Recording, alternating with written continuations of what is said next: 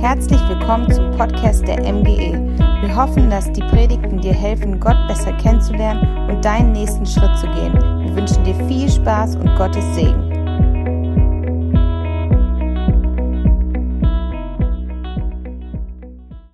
Ja, einen wunderschönen guten Morgen auch von meiner Seite aus. Ich freue mich, dass ich jetzt heute mal wieder bei euch sein darf, wirklich auch in eurer, eurem Gemeindehaus. Im Hintergrund wird ja fleißig äh, auch gewerkelt. Also heute ist ja Samstag und nicht Sonntag, die auf, es wird ja aufgenommen.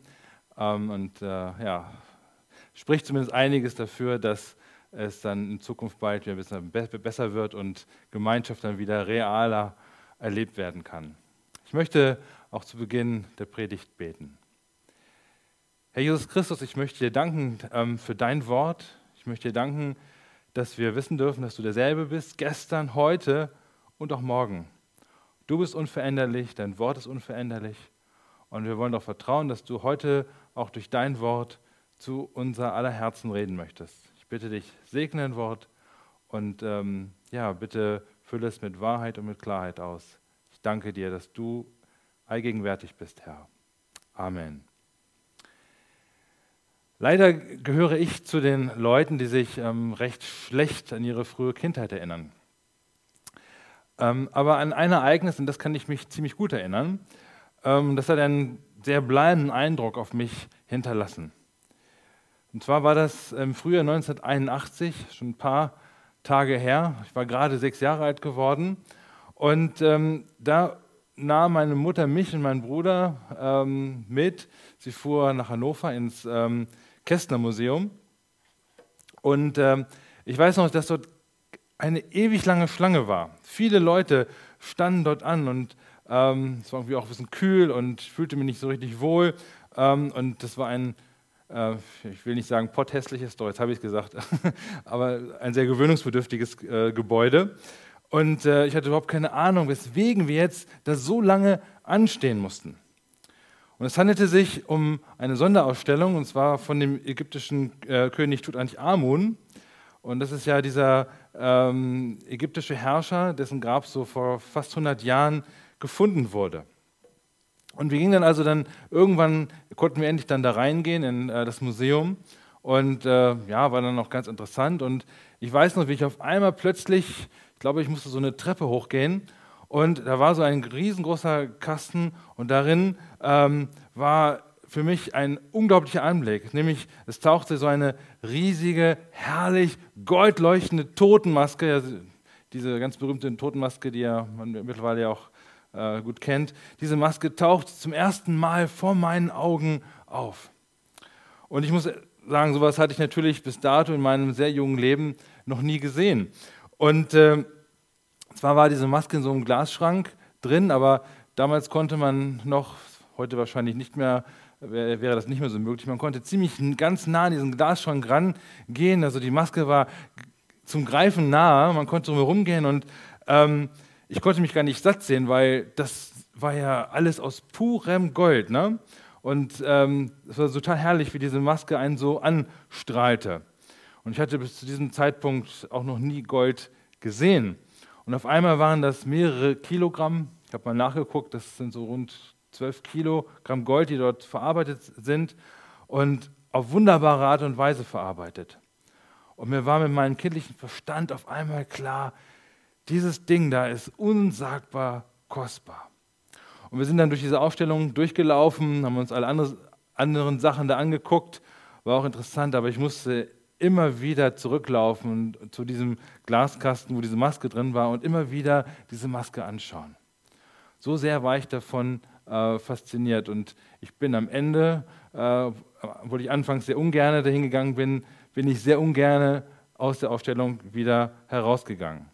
Meine Mutter hat mir damals immerhin so ein Buch gekauft von dieser Aufstellung, wo vorne auch diese Totenmaske drauf war, ganz groß in Farbe abgebildet. Und ich habe mir als Kind immer wieder dieses ähm, Buch und diese Totenmaske immer wieder anschauen müssen, ähm, weil die einen ganz bleibenden Eindruck auf mich hinterlassen hat. Seitdem hatte ich eine Ahnung davon, was ein Schatz ist. Etwas Schönes, etwas Faszinierendes, etwas Kostbares von unsagbarem Wert. Im Kolosserbrief, im zweiten Kapitel, da dreht sich auch viel um einen Schatz. Ich lese mal die ersten vier Verse vor. Da schreibt der Apostel Paulus, ich will aber, dass ihr wisst, welch großen Kampf ich habe um euch und um die in Laodicea und um alle, die mich nicht von Angesicht gesehen haben, damit ihre Herzen ermutigt werden, in Liebe zusammengeschlossen und mit völliger Gewissheit im Verständnis bereichert werden zur Erkenntnis des Geheimnisses Gottes, des Vaters und des Christus, in welchem alle Schätze der Weisheit und der Erkenntnis verborgen sind. Das sage ich aber, damit euch nicht irgendjemand durch Überredungskünste zu Trugschlüssen verleitet. Hier im zweiten Kapitel des Kolosserbriefes wird auch auf einen Schatz hingewiesen. Darauf werde ich gleich zurückkommen. Ähm, wir hören hier in diesen Worten von dem Paulus von einem Kampf, den er führt, und zwar von einem Gebetskampf. Er war richtig innerlich beteiligt, er war ähm, innerlich richtig berührt. Und das ist sehr interessant, obwohl er diesen Christen in Kolossä noch nie begegnet war, hatte sie noch nie real gesehen. Aber er hatte von ihnen gehört. Er hatte gehört, welche Liebe sie äh, zu Gott und seinem Sohn Jesus Christus hatten. Ihm war berichtet worden, auch wie sehr sich diese Gläubigen in Kolossä für den Glauben einsetzten. Und das Ganze begeisterte ihn. Er wusste, das sind Menschen, in denen derselbe Geist Gottes wohnt, der in mir wohnt. Und er fühlte sich allein durch diese Tatsache, dass er von ihnen wusste und dass er von ihnen hörte, fühlte er sich ganz eng mit ihnen verbunden. Und wir erfahren im Laufe des Kapitels, äh, worum es in diesem Gebetskampf dann auch im, Einzelnen nämlich ging. Es waren ganz verschiedene Irrlehren in diesen ähm, Gemeinden da in Kleinasien aufgetaucht und alle diese falschen Lehren, die verfolgten nämlich ein Ziel. Das Ziel, die Christen von Jesus, von Gott langsam wegzutreiben und an die Stelle des lebendigen Glaubens ähm, menschliche Systeme zu setzen. Hier steht das Wort Philosophie, also nichts gegen Philosophie jetzt als Fachdisziplin, aber das bedeutet ähm, menschliche Weisheit, menschliche Glaubenssysteme, religiöse Ideen und Systeme, die nicht mit dem Evangelium vereinbar sind, was wir in der Bibel finden. Und diese Ideen, diese Systeme, sie wollen ähm, die, die, äh, den Christen ihre Freiheit berauben, die sie in Jesus Christus ja nun haben. Und wie wir hier dann auch Vers 4 lesen, ähm, geschieht das durch ganz schlaue Überredungskünste von Menschen, die irgendwie in den Gemeinden auftauchen, ähm, die sehr fromm daherkommen und die ein Interesse daran haben, ähm, Menschen von Jesus wegzubringen. Das war damals so und das ist bis heute so geblieben. Auch heute tauchen durchaus Leute von Zeit zu Zeit auf, denen man es nicht anmerkt, denen man es nicht ansieht, die aber ähm, es irgendwie auf dem Herzen haben, äh, Menschen vom lebendigen Glauben wegzubringen. Und ganz klar, muss man, muss man das so sagen, geht es hier um teuflische Dinge. Diese Leute haben nicht die Wahrheit, weil sie Jesus nicht haben. Und ähm, Paulus hatte ja die Macht der Irrlehren in den Gemeinden, denen er diente und die er zum Teil ja auch mitgegründet hatte. Er hatte sie inzwischen kennengelernt. Und er weiß, wie äh, gefährlich diese Irrlehren sind. Weil nirgendwo, wenn eine Irrlehre ja auftaucht, wenn Menschen eine Irrlehre hineinbringen, sagen sie ja nicht irgendwie, hallo, ich bin ein Irrlehrer, sondern äh, sie, sie verstecken sich. Ja, sie sie äh, tun so, als wären sie Teil des christlichen Glaubens, aber am Ende sind, sind, äh, sind sie es nicht. Und ähm, das macht ihm Sorge, das bereitet ihm Sorge, weil er weiß, dass Menschen ähm, weil wir noch immer noch auch mit unserem Fleisch zu tun haben, weil wir immer noch äh, unserem eigenen Ich stecken, mit ähm, Verführung zu kämpfen haben und wir immer noch auch verführt werden können. Aber er weiß auch die andere Seite. Er weiß, dass Gott mächtiger ist, dass Gott stärker ist und dass er einem Gott vertraut, der mächtig und der stark ist und der weiß um die Macht des Gebetes. Und er fleht Gott an. Er fleht an für die Christen, für die Geschwister, die er kennt, die er persönlich begleitet hat in Laodicea und sonst wo. Er, er, betet für diese Menschen, aber er betet auch für diese Menschen, die er noch nie gesehen hat, von denen er aber weiß, dass sie Jesus genauso lieb haben und die genauso verführt werden können wie die Christen, die er ja nun kannte. und er betet inständig darum, dass diese Christen, ja, wenn sie denn zumindest auch auf diese Irrlehren treffen, dass Gott sie da herausführen möge, dass Gott sie bewahren möge, dass sie nicht abfallen, sondern dass sie ähm, diese Hinterhältigkeit dieser falschen Lehren erkennen und sich aufmachen, um zu Jesus vielleicht auch zurückzu, zurückzugehen, wenn sie vielleicht verführt worden sind. Paulus nennt hier den zentralen Inhalt ähm, seiner Gebete. Und die Frage, die sich daran stellt, ist so, die, die so unformuliert darin auftaucht, was ist das Christenleben? Und nachdem er sich zu Jesus Christus bekehrt hat und Vergebung von Schuld erfahren hat, da schließt sich so ein Kreis, der sich immer wieder dreht. Christian hat ganz viel auch mit, äh, äh, immer wieder mit viel mit wiederkehrenden Dingen zu tun, bis Jesus eben wiederkommt. Wir müssen unser Christsein leben und wir brauchen in dieser Zeit ganz bestimmte Dinge. Und das, was ganz wichtig ist, dass wir alle als Christen gestärkt und ermutigt werden müssen. Wir alle haben äh, mit so vielen Dingen zu kämpfen. Wir haben mit Entmutigung auf vielfältige Art und Weise zu kämpfen. Und äh, wir brauchen immer wieder neu die Bestätigung ähm, von anderen Geschwistern natürlich, aber auch, und, aber auch von dem Wort Gottes her, ähm, wer wir sind, wer wir in Jesus sind ähm, und äh, brauchen immer wieder auch die Lehre, die uns zeigt, wie wir unseren Glauben leben sollen. Und das, ähm, dass man gestärkt und ermutigt wird, da steckt auch das Wort Hilfe drin. Ja, wir brauchen Hilfe. Wir sind als Christen alle hilfebedürftig, um im Glauben weiter zu wachsen. Wir brauchen Menschen, die uns das Wort Gottes auslegen, die in der Lehre fest sind, in der guten Lehre oder wie es in der Bibel auch heißt, die Lehre der Apostel, also wirklich gegründet sind ähm, im, äh, in Jesus und in den Wahrheiten seines Wortes. Und das ist ein Muster, das wir immer wieder im Neuen Testament finden. Zum Beispiel sehen wir das, als die Gemeinde oder die Gemeinden gegründet wurden. Zum Beispiel in der ersten Missionsreise. Ne?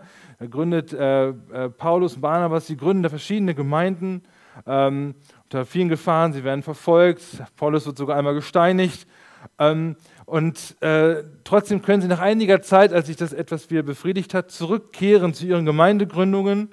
Und die Christen sind inzwischen, ja, haben sich, die da sind, die da zum Glauben gekommen sind, ja, haben sich bewährt, äh, sind Christen da geblieben. Und äh, jetzt sind sie aber dankbar dafür, dass äh, äh, die Apostel zurückkommen und sie in ihrem Glauben wieder neu bestärkt werden, ermutigt werden, sie weiterführende Lehre bekommen. Und das ist ein Muster, das sich damals wiederholt hat und das sich auch heute immer wieder wiederholt. Wir brauchen immer wieder, egal wie jung oder alt wir im Glauben sind, immer wieder neu die, die Ermutigung und die Stärkungen aus Gottes Wort von Menschen, die äh, im Wort Gottes stehen und die Jesus lieb haben und wollen, dass du, dass wir äh, heranwachsen und reif werden im Glauben an Jesus Christus. Und gerade ist es zwar jetzt ähm, eine sehr spezielle Zeit. Und ich glaube, dass unsere Zeit, worin, worin wir uns gerade befinden, ganz ähnlich ist. Also zumindest kann es uns ganz ähnlich gehen wie Paulus. Denn seit zwei Monaten äh, sehen wir uns gar nicht oder kaum wegen diesem Coronavirus, weil natürlich das Gemeindeleben auch heruntergefahren wurde. Also wir sehen, ähm, sowas gab es auch schon im, im, in der Bibel, dass man eben äh, nicht real, sage ich, am Gemeindeleben äh, teilhaben konnte, aber man irgendwie doch verbunden war. Und das Verbundenheit ist eben im Gebet. Und eure Gemeindeverantwortlichen, die äh, können sich immerhin telefonisch mit euch in Verbindung setzen, mit den meisten, manchen vielleicht gar nicht, vielleicht sind sie nicht erreichbar. Ähm, manche hat man jetzt lange nicht gesprochen, lange nicht gesehen. Es ist eben nicht dasselbe, wie wenn man reale Gemeinschaft miteinander hat. Aber eure Ältesten ähm, eure Hirten, die beten für euch. Ähm, sie beten, dass ihr fest verwurzelt bleibt, dass ihr durch diese Zeit gut hindurchkommt, auch ohne die ständige Gemeinschaft. Und wenn jemand das Herz eines Hirten hat, dann ist da die Sorge, dann ist da einfach die, die Angst, ähm, dass jemand von dem Glauben wegdriften kann. Dass man nach zwei oder drei Monaten oder wie lange dieser Shutdown ja auch noch dauert, dass Menschen weggekommen sein könnten von dem lebendigen Glauben, dass sie vielleicht auch verführt werden, in dieser Zeit hätten verführt werden können. Und deswegen kann für Einzelne ähm, so ein Brief hier, wie die Kolosser ihn bekommen haben, eine echte Wohltat für die, für die Seele sein. Es kann sein, dass man ähm, einfach ein Telefonat hat, dass man vielleicht auch eine Predigt über äh, das Internet hört, äh, ähm, wie heute Morgen, dass eben äh, Gott gebrauchen kann, dass euer Glaube ermutigt und gestärkt wird. Und das ist auch, ähm, auch mein Gebet, dass, dass eure Herzen durch das Wort Gottes heute Morgen gestärkt werden. Also ganz grundsätzlich, bleibt bei Christus und betet auch darum, dass bald wieder engere Gemeinschaft äh, möglich und erlaubt sein wird, dass Gott wieder die Türen öffnet, dass wir uns wirklich wieder versammeln können, dass wir Gemeinschaft haben können, weil wir können zwar eine Zeit lang ohne Gemeinschaft auskommen, das mag gehen, da wird Gott uns bewahren, aber grundsätzlich sind wir Christen darauf angewiesen, ähm, Gemeinschaft zu haben. Man kann ja auch den Gedanken kommen, ja, ach Gottesdienst, naja, ähm, ist ja auch ganz schön, vielleicht einfach mal morgens anzugucken, hat nicht so einen Stress, sich irgendwo hin, hin zu müssen. Ähm, ich weiß nicht, ich habe schon von ein paar Leuten gehört, dass sie, sich äh, dass sie entdecken, dass sie solche Gedanken haben. Und es ist natürlich auch naheliegend, es ist sehr bequem, aber trotzdem ersetzt ähm, die Technik nicht das reale, das wirkliche Christsein, dass die Gemeinschaft, die sich darin ausdruckt, dass man gemeinsam eben ähm, Gottesdienst feiert, dass man gemeinsam Gott anbetet, dass man ähm, gemeinsam äh, zu Gott kommt, wie Jesus es sagt, wo zwei oder drei meinen Namen versammelt sind, da bin ich mitten unter ihnen. Und das ist das Geheimnis des Glaubens, dass das Reich Gottes sich aufbricht und offenbar macht dort, wo wir versammelt sind. Und wie gesagt, Technik ist gut und wir sollen dankbar sein, dass wir uns darüber, Gott uns auch ernährt und uns hilft. Aber das Ziel muss sein, Herr, schenk mir ein erwecktes Herz, dass ich mich wieder freue, Gemeinschaft zu haben. Also Gebet hat also eine ganz starke Auswirkung, darauf vertraut Paulus.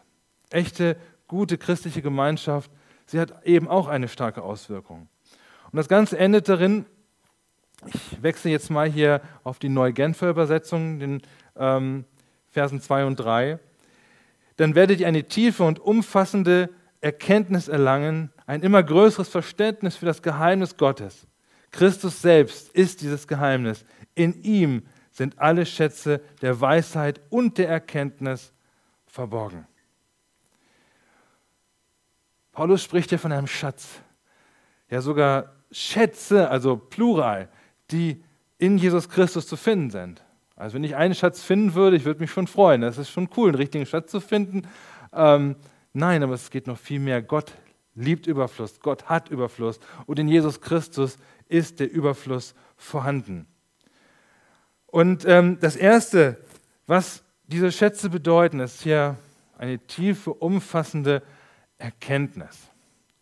Wenn ich das erstmal so auf mich wirken lasse und das so lese, dann klingt das sehr trocken. Das klingt nach einer, ähm, wie soll ich sagen, nach einer Art Wissensvermittlung. Aber das Wort Erkenntnis ist in der Bibel ein ähm, sehr intimes Wort, das auch die geschlechtliche Gemeinschaft von Ehepartnern beschreibt. Und wenn wir uns nicht von Christus wegtreiben lassen, wenn wir in ihm bleiben, was wir durch ihn gewonnen haben, wenn wir in der Gemeinschaft mit anderen Christen bleiben, dann erfahren wir Gottes Nähe ganz klar. Und das ist doch unser Wunsch, dass wir Gott nah sind. Er ist uns immer nah, auch wenn wir, auch wenn wir uns entfernen, er bleibt uns nah. Das ist, bin ich Gott so dankbar für. Wie oft drifte ich oder drohe ich meinem Leben wegzudriften? Wie oft kommt Müdigkeit, geistige Müdigkeit in mein Leben? Aber Gott in seiner Gnade, er packt mich immer wieder. Er packt mich durch andere Geschwister, die mich aufrütteln. Er packt mich durch eine Predigt, durch sein Wort, wenn ich es lese und sage, Mensch, Herr, Danke, dass du mich immer wieder zu dir zurückbringst. Danke, dass ich Gemeinschaft haben darf. Aber Erkenntnis bedeutet nicht nur Nähe, sondern es, es wird ja auch zusammen der Begriff Weisheit genannt. Alle Schätze der Weisheit finden wir in, in, Gottes Wort. Kann ich jetzt nur dir sagen, lest mal die ersten zwei, drei Kapitel vielleicht von den Sprichwörtern im Alten Testament da stellt sich die Weisheit Gottes vor. Das ist so genial, wenn man Jesus kennt und wenn man es vielleicht auch gemeinsam dieses, ähm, diese ersten Kapitel dort liest. Ähm, du kannst dort überall Jesus Christus äh, finden, du kannst überall seinen Namen einsetzen. Ähm, es kann ein richtiger Lobpreis werden, diese Kapitel ähm, durchzu, durchzugehen und auf Jesus hin zu lesen und auch anzuwenden. Und da sehen wir, dass die Weisheit Gottes einen Namen hat, der heißt Jesus Christus. Und ähm, Gottes Erkenntnis und Weisheit sagen uns, dass Jesus der Schlüssel ist, den wir brauchen, um den einzig wahren Gott zu erkennen. Hast du diesen Schlüssel? Ich bin hierher gefahren und meine Frau hat mich dann auf der Fahrt angerufen und äh, hat mir gesagt, ähm, ein Kind hat einen Schlüssel abgebrochen Und jetzt kommt sie nicht in diesen einen Raum rein, wo sie rein will. Ne? Und ich habe den anderen Schlüssel. Ich habe den Schlüssel. ich habe sozusagen die Macht. Nein. Also ich habe den Schlüssel, um dort hineinzukommen, weil ich ihn einfach, weil er mir, weil er mir, weil er mir gegeben wurde. Ich brauche den Schlüssel. Es gibt, kann nur mit dem Schlüssel in diesen Raum reingehen, äh, weil es sonst keinen anderen Schlüssel gibt. Und so ist es auch mit Jesus. Jesus ist der Schlüssel für das Verständnis, die Bibel zu verstehen. Er ist der Schlüssel dafür, dass wir erkennen, wer der einzig wahre Gott ist. Und es gibt keinen anderen Weg, um Gott zu erkennen und zu begreifen, als durch Jesus Christus. Und ich muss mich und du musst dich auf ihn einlassen, um ihn besser kennenzulernen. Seine Nähe und der feste Glaube daran, dass die Bibel, dass Gottes Wort wahr ist, sie garantieren uns, sie versichern uns, dass wir nicht so leicht durch falsche Lehren und wie es so, davon gibt es so viele, auch in unserer heutigen Zeit, von Gott wegge weggebracht werden können. Wir brauchen diese Nähe, diesen Schatz in Christus. Und die Schätze. Ein anderer Schatz ist, schließt sich nahtlos an, er sagt hier, Jesus Christus ist ein Geheimnis. Das heißt, so wie ein Schatz versteckt ist und in aller Regel verborgen bleibt, weil ein Schatz stellt man nicht irgendwo hin und sagt, guck mal hier, da ist mein Schatz. Man hat ja Angst darüber, man möchte ja nicht, dass der Schatz vielleicht gestohlen wird. Ähm, aber so wie das ein realer Schatz verborgen bleibt, so bleibt es vielen Menschen verborgen, wer Jesus wirklich ist. Oder sie wollen diesen Schatz nicht heben, wenn sie davon hören. Sie wollen diesen Schatz nicht wirklich ähm, äh, haben, obwohl sie eigentlich wissen, wenn sie es hören, dass es das Kostbarste ist, was sie jemals in ihrem Leben finden können. Und sie lehnen diesen Schatz ab, weil sie seine Botschaft ablehnen. Im ersten Kapitel heißt es über ihn hier im Kolosserbrief, über Jesus. Dieser ist das Ebenbild des unsichtbaren Gottes, der Erstgeborene, der über aller Schöpfung ist. Denn in ihm ist alles erschaffen worden, was im Himmel und was auf Erden ist. Das Sichtbare und das Unsichtbare, seines Throne oder Herrschaften oder Fürstentümer oder Gewalten. Alles ist durch ihn und für ihn geschaffen. Also, Jesus ist das Geheimnis ne, Gottes, wird ja im zweiten Kapitel gesagt, das ist, ist er ja bis heute. Er ist ein Geheimnis für die Menschen, in großen Teilen geblieben. Aber das Geheimnis hier im Kapitel 1, da lesen wir es ja, Gott ist Mensch geworden. Ich muss, wenn ich auf Jesus sehe, dann sehe ich den lebendigen Gott, der Himmel und Erde gemacht hat, der dich gemacht hat, der dich gewollt hat. Und Gott ist durch Jesus selbst auf diese Erde gekommen. Jesus Christus, wir lesen es hier, in ihm ist alles erschaffen worden, was auf Erden ist, das Sichtbare und das Unsichtbare. Er ist der Schöpfer. Jesus Christus ist Gott der Herr. Das wird dir ganz klar gesagt. Das wollen die Leute nicht hören. Jesus Christus war vielleicht ein netter Typ, war ein guter Lehrer, aber dass Jesus Gott ist, diesen Anspruch, dieser, dieser wird dir ganz klar erhoben. Und wenn ich diesen Schatz kenne und diesen Schatz hebe und weiß, dass Jesus die Antwort auf die Fragen ist, wer ist Gott, was ist Wahrheit, boah, dann bin ich so reich beschenkt, das ist der absolute Hammer. Und Jesus bleibt so lange ein Geheimnis, bis Gott einem Menschen die Augen öffnet, dass er wirklich sein Sohn ist, dass er wirklich gekommen ist, um für die Sünden der Menschen an einem Kreuz zu sterben, dass er wirklich lebt, dass er in denen wohnt, die ihn angenommen haben und ähm, dass er wirklich wiederkommen wird, um auch diese Welt zu richten will man so sagen, einfach nur so Christ sein reicht nicht aus, um die Schätze zu heben, die in Jesus sind. Gott bietet uns so viel an, so viel, was wir finden können in Jesus. Und was wie soll ich sagen, was verborgen ist, ähm, das kann zumindest gehoben werden. Und wenn du all die Schätze heben möchtest, die in Jesus Christus sind, dann wirst du ihn besser kennenlernen müssen. Im Prediger 7, Vers 28. Da klagt Salomo, und ich lese mal den ersten, nur den ersten Teil des Verses. Was aber meine Seele noch immer sucht, habe ich nicht gefunden. Einen Mann habe ich unter tausend gefunden. Salomo hat keinen Menschen gefunden, der sündlos war, wo er am Ende nicht doch irgendwie enttäuscht wurde. Ne? Aber dieser Vers hier, sage ich mal, birgt auch ein richtiges Gänsehautpotenzial. Er sagt hier, einen Mann hat er gefunden. Und wer ist dieser eine, von dem er hier spricht? Und da sehen wir, das Alte Testament ist eine riesige Fundgrube, wenn man ein, ein geistlicher Schatzsucher ist. Es kann hier nur von Jesus Christus die Rede sein. Gott ermöglicht hier ähm, Salomo einen prophetischen Blick. Und Salomo, das wissen wir ja, wenn wir die, wenn wir die Bibel lesen, ähm, war ein Mensch, der wie vor und nach ihm, nach ihm im Grunde ähm, keiner so gesegnet war äh, von Gott wie er. Er besaß alle Reichtümer und Schätze und es gab keinen weiseren Menschen als ihn. Also er war mit Weisheit erfüllt. Jesus hatte ihn selbst schon irgendwie erfüllt. Ne? Er hatte alles gehabt, was man sich nur vorstellen konnte.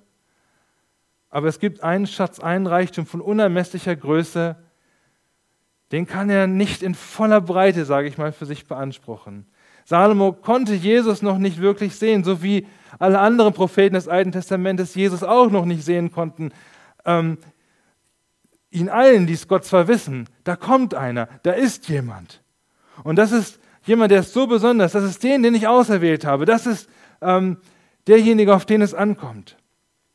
Und ich, wir wissen, dass die, die Heiligen des Alten Testamentes es begehrt haben. Jesus sagt es ja selbst. Selbst sie hätten alles gegeben, um ihn ähm, selbst kennenlernen zu dürfen. Sie wussten, das ist ein Geheimnis und oh, ich, das macht eine richtig kirre, wenn man weiß, da gibt es einen Schatz, ja. Und ich weiß, wo dieser Schatz ist und ich weiß, ähm, dass das unsagbar, unsagbar Wertvolles ist, aber ich kann mich diesem Schatz nähern und ich kann das Äußere sehen, aber ich kann noch nicht in diese Schatzkiste hineingucken. Und sie wussten, dass Gott ihnen einen Schatz präsentiert, aber sie hatten noch nicht den Schlüssel, um diesen Schatz öffnen zu können, weil Jesus noch nicht auf diese Erde gekommen war. Und das ist das Fantastische an der heutigen Zeit. Das ist der Fantastische, das Fantastische, seit Jesus wiedergekommen ist. Und das ist das Fantastische, dass wir das Wort Gottes haben, das Neue Testament auch. Gott hat uns den Schlüssel gegeben, um sein Wort zu verstehen. Ich darf heute all die Schätze heben, wonach die Heiligen im, im Alten Testament, zur alttestamentlicher Zeit gesucht haben. Es ist schön, wenn man auf dieser Erde Schätze haben kann, gar keine Frage. Aber wenn du Jesus kennst, dann öffnet er dir die Schatzkammern, die du in Gottes Wort finden kannst. Ich hatte erzählt, wie beeindruckt ich gewesen bin, als ich plötzlich diese unglaublich faszinierende goldene Totmaske von diesem Tutanchamun sehen durfte. Aber heute weiß ich, dass es nichts im Vergleich dazu, den wahren Gott kennen, zu kennen. Und wenn ich Jesus nachfolge, dann brauche ich immer wieder diese Ermutigung, diese Bestärkung. Dann kann ich, dann, dann, dann, dann will ich, dann muss ich mich immer wieder daran erinnern, welch kostbaren Schatz ich einmal in meinem Leben finden durfte. Und zwar zu dem Zeitpunkt, als ich ihn kennenlernen durfte. Und Petrus erinnert uns auch daran, im ersten Petrusbrief, da heißt es im Kapitel 1, Vers 18 und 19, denn ihr wisst ja, dass ihr nicht mit vergänglichen Dingen, mit Silber oder Gold losgekauft worden seid, aus eurem nichtigen, von den Vätern überlieferten Wandel, sondern mit dem kostbaren Blut des Christus als eines makellosen und unbefleckten Lammes. Also wenn ich diese Goldmaske vor Augen habe, Gold kann einen schon echt so äh, faszinieren. Ähm, Gold und Silber, alle Schätze dieser Welt können einem viel ermöglichen. Ich will auch jetzt nicht gegen Reichtum äh, predigen, nein. Aber was alle Reichtümer, alle Schätze dieser Welt dir niemals geben können, was du dir niemals erkaufen kannst, ähm, ist, dass du Erlösung und damit auch äh, für deine Schuld und deine Seele letztendlich Frieden finden kannst. Eines Tages werden jeder, wird jeder sich von uns vor dem Richterstuhl Gottes verantworten müssen für das Leben, das wir gelebt haben. Und das können wir uns alles nicht erkaufen. Und es ist so, wir Menschen, wir leben sehr stark in der Breite. Wir gucken, was wir mitnehmen können, was das Leben sich uns bietet. Und wir müssen natürlich die Breite auch vor Augen haben. Ich will ja gar nicht weltfremd sein. Aber Gott möchte nicht, dass wir auf die Breite schauen und dann äh, die, das die Breitseite mitnehmen, sondern er möchte, dass wir in eine andere Richtung gehen. Er möchte, dass wir in die Tiefe gehen, in die Tiefe graben. Und Jesus ist die Tiefe Gottes. Wir müssen die Schätze heben, wir dürfen diese Schätze heben. Aber Gott will, dass wir in die Tiefe gehen, in die Tiefe graben, dass wir reif werden im Glauben, dass wir, ähm, dass wir uns nicht von jeder komischen Lehre oder allem, was sich unserem Leben irgendwie andient, irgendwie äh, gleich wieder umkippen können, sondern er will, dass wir standhaft bleiben in den Stürmen des Lebens. Er will, dass du standhaft bleibst in den Stürmen des Lebens. Und das möchte Gott dir schenken. Und wenn ich auf Jesus gucke, wenn wir auf Jesus schauen, da wirken Gold und Silber. Vergleich dazu völlig oberflächlich. Wir können uns nicht von unserer Schuld alleine freikaufen. Wenn Gott uns Jesus schenkt, dann öffnet er uns die Augen für die Wahrheit seines Wortes. Und die Wahrheit, sie ist, sie ist heftig, aber sie ist genial und sie ist wahr, weil wir alle, weil du auch erlösungsbedürftig bist. Und ich kann nur für mich sprechen, nicht alle Schätze dieser Welt haben mich frei gemacht, oder könnten mich frei machen. Ich sage immer, wenn ich das illustrieren will zu Menschen, was mir Jesus bedeutet, du könntest mir hier auf den eine Milliarde Euro Scheine hinschmeißen, obwohl das vielleicht momentan auch gar nicht mehr so viel wert ist. Egal, du könntest mir eine Tonne Gold da hinschmeißen und noch, noch viel mehr. Alle Reichtümer, die sich irgendwie finden lassen. Dass ich reicher wäre als ähm, Jeff Bezos und Warren Buffett und wie die alle heißen. Und es wäre vielleicht auch in dem Moment, wie damals, als ich die goldene Maske gesehen habe, auch vielleicht auch echt interessant und boah, herausfordernd, das zu sehen. Aber ich bin mir eins sicher, ich würde trotzdem den Blick abwenden und sagen, nein, das will ich nicht haben. Ich habe das Kostbarste gefunden, was es auf dieser Welt gibt. Und das ist Jesus Christus. Und da habe ich noch viel, viel mehr als alles, was ihr mir dort vor die Füße werfen könnt. Kannst, kannst du ja mal versuchen. Kannst du mal besuchen kommen, wenn du Gold oder Silber hast, so schmeiß mir das mal hin, sagen, das kannst du haben, wenn, geh von deinem, wende dich von deinem Glauben ab oder so. Kannst mich gerne versuchen.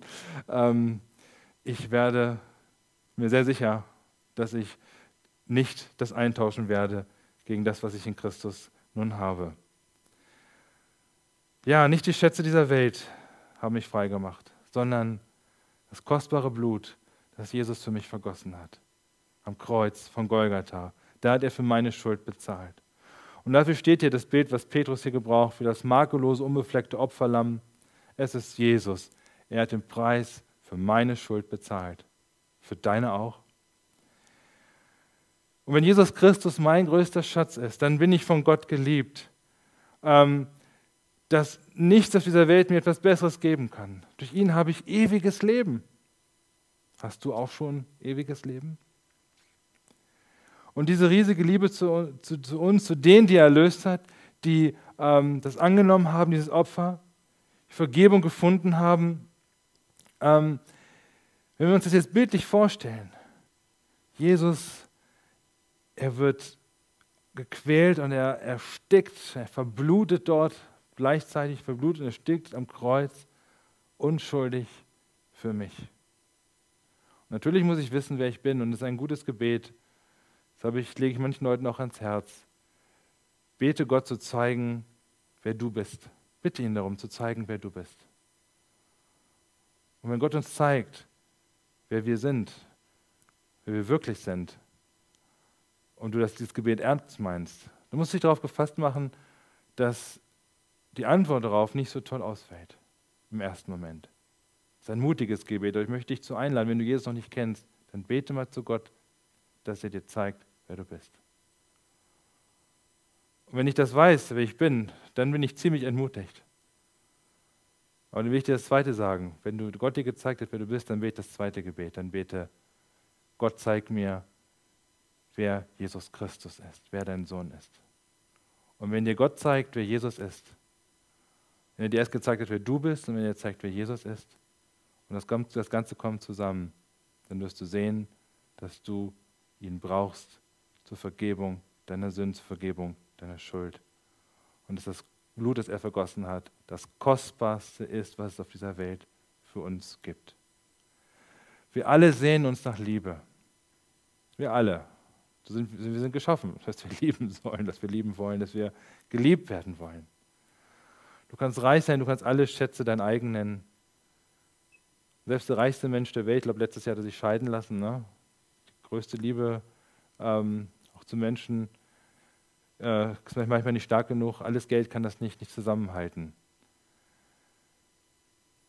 Aber echte Liebe, die kannst du dir eben nicht kaufen. Und du wirst sie bleiben, doch nie bei einem Menschen finden nur bei Jesus Christus. Und wenn wir diesen Schatz heben dürfen, dann können wir staunen und Gott loben und preisen. Halleluja. Stell dir mal vor, du spazierst durch einen Wald. Ich gehe gerne durch einen Wald. Also es macht mir Spaß, um meine Familie durch den Wald zu gehen. Wir sind auch eifrige Pilzesucher. Das ist wie wenn man wirklich Schätze findet. Wenn man plötzlich da so, ein, so eine Marone oder besser noch so Steinpilze so auf dem Boden einem so aufpoppen und man sieht so ein Ding, das ist ein Gefühl, als würde man wirklich was ganz Kostbares finden. Es ist ja auch kostbar, weil man ja nicht äh, nur zu ganz bestimmten Zeiten Pilze finden kann. Vorletztes Jahr war es so trocken, dass man gar keinen Pilz gefunden. Umso toller ist es dann, wenn man, wenn man wieder so Pilze finden kann. Und dann stell dir vor, du gehst durch diesen Wald, du suchst Pilze und deine Augen entdecken beim Suchen plötzlich etwas auf der Erde und denkst, hm, was ist das denn? Und du beginnst das Laub da zur Seite zu räumen, nimmst das Messer, kratzt da rum, beginnst mit dem Pilzmesser tiefer zu graben und du stößt da auf was Hartes, was Metallenes. Und plötzlich zeigt sich so, was ist das denn? So ein Umriss zeigt sich so, eine alte Metallkiste, völlig verrostet und verklumpt. Spannend. Du gräbst weiter und du versuchst dann irgendwie diese Kiste herauszuholen. Sie ist ganz schwer und irgendwann schaffst du es. Boah, denkst, diese Kiste war so schwer und guckst dahin, da ist ein altes, verrostetes Schloss, aber es ist noch ganz fest, du kriegst die Kiste nicht auf. Das ist unglaublich spannend und du bist ganz aufgeregt. Das ist mir noch nicht selber passiert, aber ich stelle es mir so vor, ja. Ähm, kindliche Fantasie. Und du nimmst dir irgend so Knüppel und haust gegen das Schloss dagegen wie ein Wahnsinniger, weil du möchtest unbedingt, dass dieses Schloss aufgeht. Du möchtest wissen, was sich in, diesem, in dieser Kiste verbirgt. Und plötzlich springt dieses Schloss endlich auf und du öffnest dann die Schatulle. Und was ist darin? Der Traum eines jeden Jungen, der im Schnitzeljagd macht. Ein alter, verborgener Goldschatz, Diamanten dazwischen, ne? viele Münzen, die einen so, so, so anlächeln. Ne? Ähm, ja, du hast diesen Schatz gefunden. Und jetzt unter der Annahme, dass du diesen Schatz behalten dürftest. In Deutschland darf man das nicht, also du musst, müsstest ihn abgeben, aber angenommen, du dürftest ihn behalten, ja. Ich garantiere dir, du hättest die nächste Nacht, mindestens die nächste Nacht, die wäre vor lauter Freude eine schlaflose Nacht, weil du so etwas Kostbares gefunden hast, ja. Deine Gedanken würden eine ganze Nacht lang darum kreisen, was dir dieser Schatz jetzt alles ermöglichen würde, was du an Freiheit, äh, auch an finanzieller Freiheit und machen äh, nun hast. Ähm, das ist der Hammer. Ich selbst durfte das erleben. Und zwar als ich 16, 17 war und ich das erste von Jesus hörte, da ähm, sagte jemand, er gibt dieses Buch ähm, von dem Pastor Wilhelm Busch, ne, Jesus, unser Schicksal. Und ich habe mir das, ich habe es nicht, nicht geschenkt bekommen, ich habe es mir richtig gekauft, bestellt in der Buchhandlung. Und da steht in diesem Buch dieser Satz drin, ich hoffe, es ist richtig zitiert, wenn nicht paraphrasiert, auf jeden Fall ist es die Aussage. Er sagt dort, haben Sie schon einmal eine schlaflose Nacht gehabt, weil Sie zu Jesus Christus gehören? Und ich muss sagen, nein, das hatte ich bis dahin noch nicht erlebt. Ich hatte noch keine schlaflose Nacht, weil ich zu Jesus gehöre. Aber mir wurde klar, wenn ich zu Jesus gehöre, das ist das Beste, was mir passieren kann. Und ich habe mich damals zum ersten Mal, das war leider nicht nachhaltig, aber ich habe mich damals zumindest für Jesus entschieden. Und Jesus muss damals natürlich auch in mir Wohnung genommen haben, weil ich hatte plötzlich eine unglaubliche Freude darüber, dass ich zu Jesus gehöre. Und was soll ich sagen? Ich kann mich nicht hundertprozentig an diese Nacht erinnern. Vielleicht sind mir mal die Augen zugefallen, das will ich nicht ausschließen. Aber ich hatte eine, eine doch total schlaflose Nacht darüber, weil ich auf meinem Bett gelegen habe und mein Herz eine unbändige Freude darüber hatte, dass ich zu Jesus Christus gehöre. Und so wie ein erfolgreicher Schatzsucher vor Freude nicht einschlafen kann, so bekam ich dann eben auch in dieser Nacht kein, kaum ein Auge zu, ne? weil ich mich über diesen Schatz so wie, ein, wie eine Mutter über ein neugeborenes Kind in den Armen, das in den Arm hält, unendlich freut, mich gefreut habe. Ich gehöre zu Jesus Christus. Kein Gold und kein, Geber, äh, kein Silber, das gibt es noch, Bitcoin vielleicht, nichts auf dieser Welt kann diesen Schatz nur ansatzweise aufwiegen, den du in Jesus Christus haben kannst. Nein, nicht nur Schatz. Er sagt dir wirklich Schätze. Und wenn wir das ähm, projizieren, wenn wir das weitergehen auf die Ewigkeit hin, wir sehen den Blick in die ewige Stadt, ja, die, da wird gesagt, die Straßen sind aus, waren, sind aus purem Gold, aus unsichtbarem Gold. Also da liegen die Schätze sogar auf dem Boden. so ein Überfluss. Aber wir werden diesen riesigen Schatz, wir werden Jesus Christus, wir werden Gott sehen, Tag und Nacht, also Nacht gibt es ja gar nicht mehr, rund um die Uhr, immer und immer wieder. Wir haben so viele Schätze in Jesus Christus, dass wir eine Ewigkeit brauchen werden, um diese, all diese Schätze heben zu können. Und deswegen möchte ich dich heute Morgen fragen, was ist dein Schatz? Womit deckst du dich ein? Ist Jesus das Kostbarste, was du dein eigen nennst? Vielleicht bist du jetzt in den letzten Wochen und Monaten von Jesus weggekommen und du merkst, dass andere Dinge dein Herz erfüllen, dass andere Dinge dir kostbarer geworden sind. Ja, das ist eine Art Götzendienst. Du sollst keine anderen Götter neben mir haben. Sprich Gott klar. Dann darfst du heute Morgen umkehren. Du darfst heute Morgen zu Jesus rennen und sagen, Herr, ich gebe dir diese Götzen. Ich lasse los davon. Denn du bist das Kostbarste, was mir in meinem Leben begegnet ist.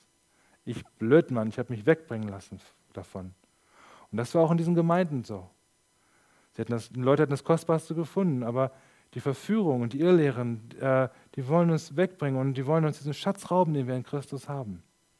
Und das wird auch bei uns so sein. Und wie dankbar dürfen wir sein, wenn wir Menschen um uns herum haben, die uns ähm, daran erinnern, was das Kostbarste ist, wenn wir das Wort Gottes hören, wenn es uns ausgelegt wird und wenn es uns zurückbringt und wir uns immer wieder bewusst machen dürfen, nein, ich brauche all das andere nicht. Brauche Jesus Christus allein und seine unverdiente Gnade für mein Leben. Alle Schätze der Welt können das nicht aufwiegen, nicht ansatzweise, nicht mal einen Millimeter, gar nichts. Es gibt kein Gewicht, das ich dagegen stellen könnte, wenn wir Jesus Christus unser eigen nennen dürfen. Und wenn du Jesus noch nicht kennst, wenn du sagst, Mensch, ist ja toll, das war so ein Schatz, von dem du mir da heute Morgen erzählt hast, ähm, den hätte ich auch gerne. Ja, dann lädt dich Gott ein. Er lädt dich ein, wie er mich damals eingeladen hat, wo ich mir die Frage gestellt wurde, hast du schon mal, schon mal eine schlaflose Nacht gehabt, weil du zu Jesus Christus gehörst? Dann bitte Gott doch, dass er dir zeigt, wer du bist Bitte Gott darum zu zeigen, wer Jesus Christus ist.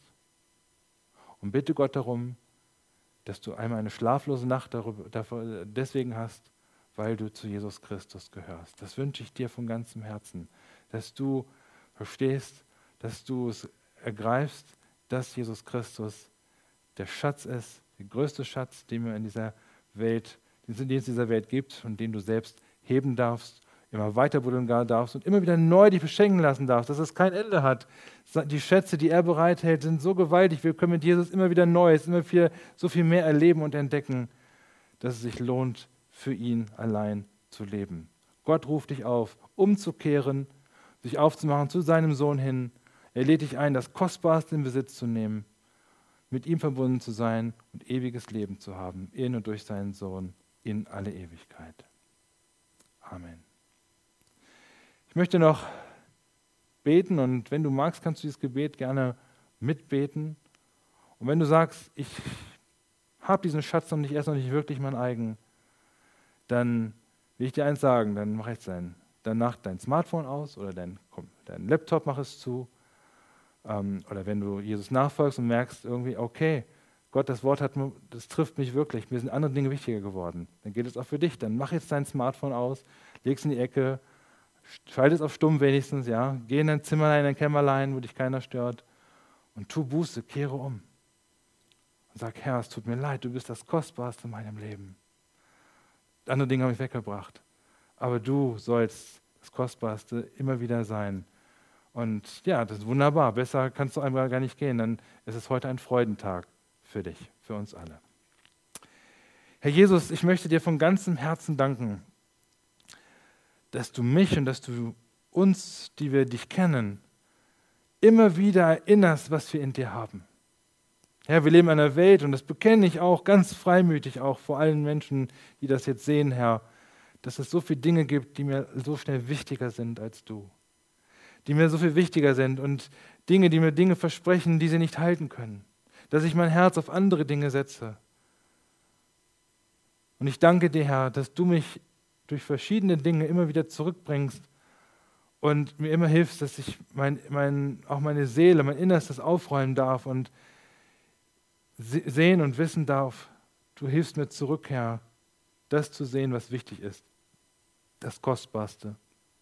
Du bist mein Schatz und ich habe in dir alle Schätze, die ich irgendwie in diesem Leben brauche und heben darf. Herr, dafür möchte ich dir danken. Und ich bitte für die, die das jetzt hören, Herr, und die in den letzten Wochen und Monaten vielleicht von dir weggekommen sind, die heute Morgen hören und denen du jetzt auch in ihren Sinn und Geist gibst, dass sie weggekommen sind von dir, Herr Jesus, dass andere Götzen auf Platz eingenommen haben, auf dem Thron, wo du eigentlich sitzen solltest, Herr, bitte ich dich, dass du jetzt heute Morgen eine Zeit ihnen schenkst der Umkehr und der Reue und des Friedens, Herr, der sich einstellt, weil du uns zurückgebracht hast, Herr, zu dir und wir neu uns begeistern dürfen, weil wir in dir alles haben, weil wir den Schöpfer erkennen durften, den einzig wahren Gott, den, der alles gemacht hat. O Herr, ich danke dir für diese, diese Gnade. Und so beten wir dich an und wir geben dir die Ehre, Herr. Und wir bitten dich, Herr Jesus, lass uns tiefer schürfen, immer tiefer gehen, dass wir immer zu einer immer größeren Erkenntnis kommen und wer du bist, was du für uns getan hast. O Herr, dass wir diese Augen zumachen auf dieser Erde voller Faszination und sie eines Tages aufschlagen werden bei dir und die all die Schätze dann real sehen, die wir durch dich wirklich haben. Ich danke dir für deine Gnade, danke dir für diesen Morgen und bitte dich um den Segen auch für diese Gemeinde hier in Peine, Herr. Danke, dass du mit ihnen bist, Herr. Halte sie fest, Jesus, durch diese Zeit, Herr, der Trennung. Wir danken dir für deine Gnade. Amen.